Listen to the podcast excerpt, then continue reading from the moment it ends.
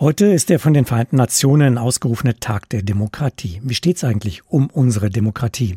Von Corona-Diktatur war in den vergangenen Jahren die Rede von Gegnern der Corona-Maßnahmen. Sogenannte Querdenker verbreiten Verschwörungsmythen, sogenannte Reichsbürger bekommen von der Polizei Besuch, um Waffen einzusammeln. Viele Menschen fühlen sich abgehängt und haben akute Abstiegssorgen, auch wenn sie den genannten Gruppen nicht anhängen.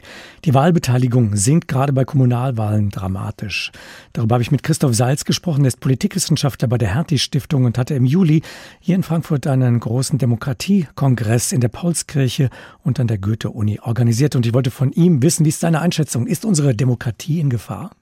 Da muss man differenzieren. Zum einen Querdenker, Reichsbürger und ähnliche Gruppierungen. Das ist eine kleine Minderheit. Die ist zwar lautstark, aber die kann die Demokratie nicht herausfordern.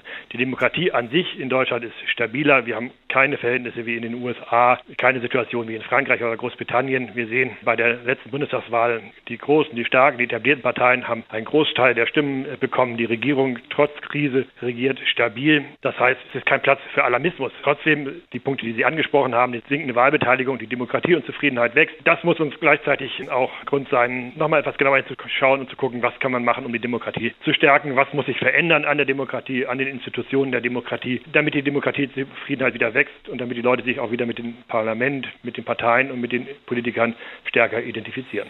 Sehr oft hört man ja von Wählerinnen oder Wählern den Satz, ähm, die da oben machen sowieso, was sie wollen. Gibt es ein Kommunikationsproblem zwischen Politik und Bürgerinnen und Bürgern? Es gibt immer größere Herausforderungen. Der Takt der Krisen wird immer schneller. Der Druck, unter der Politik steht, wird immer größer. Wir haben Flüchtlingskrise gehabt, wir haben Finanzkrise gehabt, wir haben Eurokrise gehabt, wir haben Corona-Krise gehabt, jetzt haben wir Energiekrise, jetzt haben wir einen Krieg.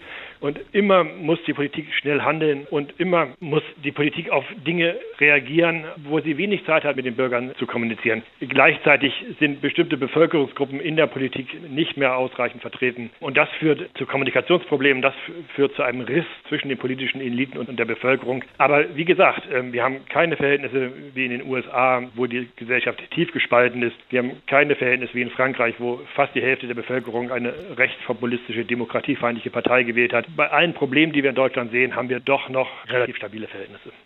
Es gibt ja Themen, da unterscheidet sich die Meinung der Bürgerinnen und Bürger, der Wähler von denen vieler Politiker. Nehmen wir mal zwei Beispiele, die vielleicht nicht alles entscheidend sind. Tempolimit. Eine Mehrheit der Deutschen befürwortet gerade ein Tempolimit. Eine Mehrheit möchte auch schwere Waffen liefern in die Ukraine. In dem einen Fall bremst die FDP, im anderen Fall die SPD. Vor allem bräuchten wir mehr direkte Demokratie, um den Wählerwillen besser abzubilden, selbst wenn in den Parlamenten eben keine typische 1 zu 1 Abbildung der Gesellschaft vertreten ist. Wir brauchen sicherlich andere Beteiligungsformen, andere Mitbestimmungsformen. Wir brauchen auch Elemente von direkter Demokratie.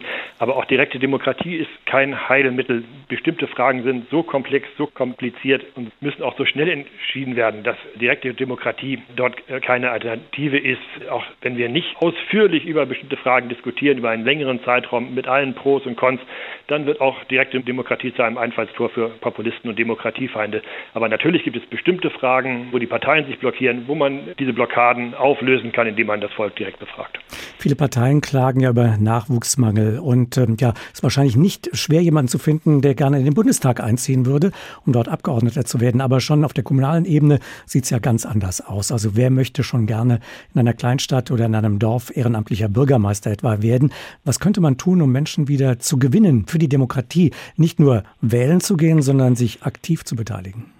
Ja, man muss sehen, dass Politik an vielen Stellen ein wirklich mörderischer Job ist äh, und das nicht anerkannt wird, dass Politiker auf allen Ebenen sich quasi rund um die Uhr engagieren, dass Kommunalpolitiker das ehrenamtlich machen. Und es gibt wenig äh, Verständnis für die Bedingungen, unter denen Politiker arbeiten, für die Zwänge, unter denen sie arbeiten. Stattdessen sind sie mit Hass konfrontiert, mit Anfeindungen konfrontiert. Und während Bundestagsabgeordnete da noch einen gewissen äh, Schutz haben, sind Kommunalpolitiker denen unmittelbar ausgesetzt. Und dann sagen viele, nein, das tue ich mir nicht an. Ich engagiere mich ehrenamtlich für die Gesellschaft, für die Demokratie und erlebe dann Hass, erlebe dann Anfeindungen, anstatt ein gewisses Maß an Anerkennung zu bekommen. Das heißt, an dieser Anerkennung fehlt es. Was könnte man da tun? Was könnte anders werden, damit Politik wieder attraktiv wird, sich dort zu engagieren? Das eine ist, dass die Zivilgesellschaft, dass die demokratischen Institutionen, dass alle, die, die die Demokratie verteidigen wollen, sich vor diese Menschen stehen, völlig unabhängig davon, welche politische Position sie gerade vertreten. Wenn ein Bürgermeister, wenn Kommunalvertreter, wenn Politiker angefeindet werden, angegriffen werden, mit dem Leben bedroht werden, dann muss die ganze Gesellschaft sich vor diese Leute stellen, diese Leute schützen, verteidigen. Es gibt darüber hinaus inzwischen ein vielfältiges Hilfsangebot für Politiker, die Hass ausgesetzt sind. An die können sich Kommunalpolitiker wenden. Wir müssen aber auch darüber nachdenken, wie können wir den Beruf des Politikers wieder attraktiver machen, wie können wir auch es ermöglichen, dass die Vereinbarkeit von Beruf des Politikers und Privatleben, von Politiker sein und Familie, dass das wieder in eine bessere Balance kommt. Denn viele Politiker klagen auch darüber, dass im Grunde neben der Politik Privatleben, Familie kaum noch möglich ist.